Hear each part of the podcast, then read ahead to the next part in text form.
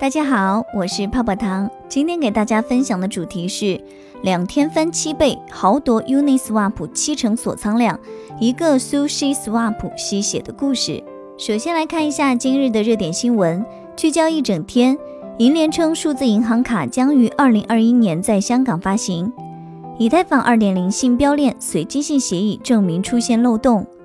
DeFi 总锁仓量突破一百亿美元。Uniswap 锁仓量超二十亿美元，Sushi 占七成。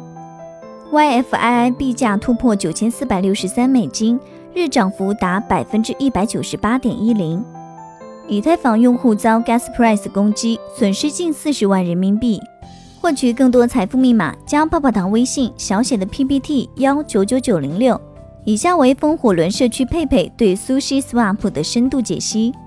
今天吃瓜看戏，一脸懵逼的泡泡糖就给大家讲讲如今的币圈，更精准的应该是说 DeFi 圈，可谓是连睡觉都是奢侈的，稍微少看会儿群，可能就错过十倍币。今天咱们来聊一聊这个新网红 Sushi Swap 的爆发增长，还有一些流动性挖矿的利好消息，帮帮咱们身边的老韭菜们捋一捋，不一定去接盘，但至少也要知道现在奏的是什么乐，跳的又是哪支舞。Sushi Swap 通过挖矿的方式，把 Uniswap 的流动性池锁仓量从八月二十七号的三亿美金涨到了现在的二十亿美金，达到历史巅峰。从理论上来说，抵押在 Sushi Swap 上的流动性做市资金，Sushi 在用户授权的情况下，可以帮用户把市资金从 Uniswap 中承兑出来，然后转存入 Sushi 的流动性池子。现在有多少资金在 Sushi 上挖矿呢？截至今日，Sushi Swap 锁仓量已达十四亿美金，而 Uniswap 上的流动性做市资金为二十亿美金。Uniswap 百分之七十的流动性做市凭证已经抵押到了 Sushi 平台。Sushi Swap 也是要做一个交易所的。Sushi Swap 的挖矿虽然拉高了 Uniswap 的锁仓做市资金规模，但也能打包把 Uniswap 的流动性带走。Sushi Swap 从复制到吸血。Sushi Swap 简单来说就是 Uniswap 的复制加微创新的产品，一样也是一个通过做市商自动化算法来形成定价的去中心化交易平台。之前也有很多的模仿者，为什么这次 Sushi Swap 开始让 Uniswap 社区开始担心 Uniswap 的地位不保了呢？这里主要是因为寿司没有采取传统的模式重新开个网页，而是采取圈内很有内涵的一个词吸血。不仅要拷贝你的代码，还要拷贝你的流量和用户，这有可能也会改变未来 DeFi 竞品间竞争博弈的方式。这个吸血鬼的超能力具体来怎么完成的呢？这里还要说到 Uniswap 的机制。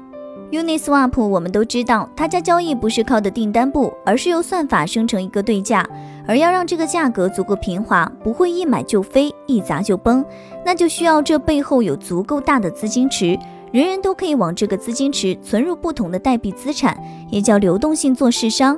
相应的 Uni 也会把平台的交易手续费分润给所有的做市商。目前这部分分润来自每笔交易的百分之零点三。这也就是为什么，即便 Uniswap 没有发币，仍然还有那么多的资金在上面做事的原因。当然，也需要注意一个问题，很多人可能会认为这又是一个躺赚神器，改变了这个时代，人人都可以成为徐明星、赵长鹏。收手续费收到手软，那可能就 too young too naive 了。高收益是对高风险的补偿，别只看到贼吃肉，不看见贼挨打。流动性做市商其实就是和做网格交易的效果差不多，你可能会踏空了收益，还有可能在出现暴涨暴跌的情况下，套利者快速把资产套走，流动性做市商能够取出来的资产，说不定就会小于最初投入的。那么手续费收益呢？它不像传统交易所，网页上改个数字的事儿，在链上有一种比较常见的方式，就是做一个可以分润的代币，在 Uniswap 上叫做 LP Token。每一位做市商把资产放入资金池后，都会收到对应比例的 LP Token。这一方面可以作为以后赎回资产的凭证，另一方面可以用于分红。手续费收入持续存入 LP 池，增长每一份 LP Token 的价值。做市商最后赎回的资产变多，也就等同于领取了做市的利息。正是 LP Token 这种形式，给了那些后来者以可乘之机。像今天故事的主角 Sushi，就是利用了 LP Token 来挖做市商的墙角。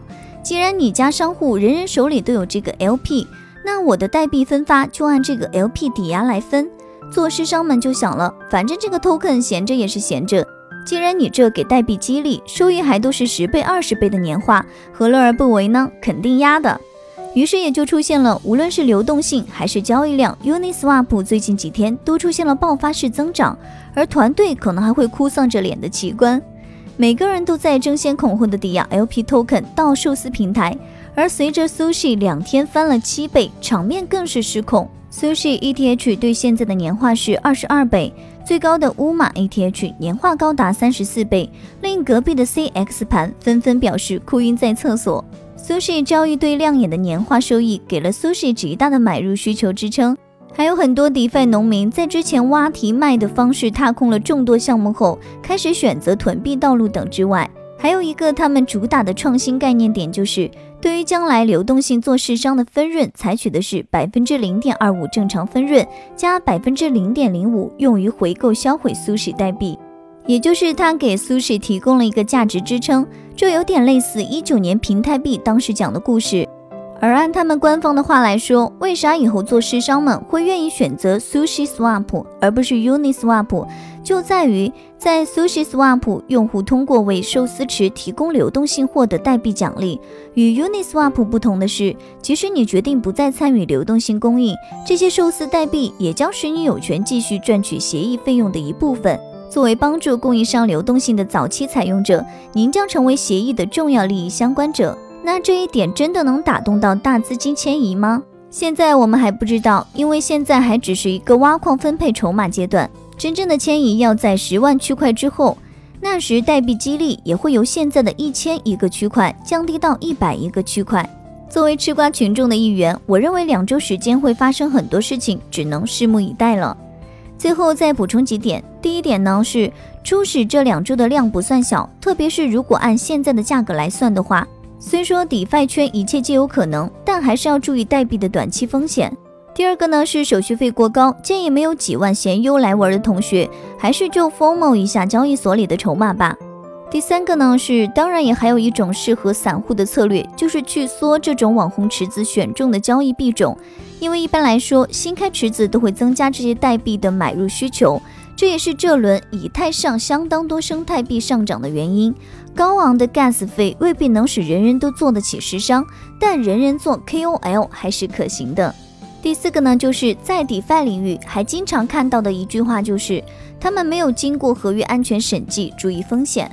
第五个呢，是寿司开创了一种吸血模式，有可能在 DeFi 圈引发新一步的竞争和博弈，因为这个模式同样也可以被复制。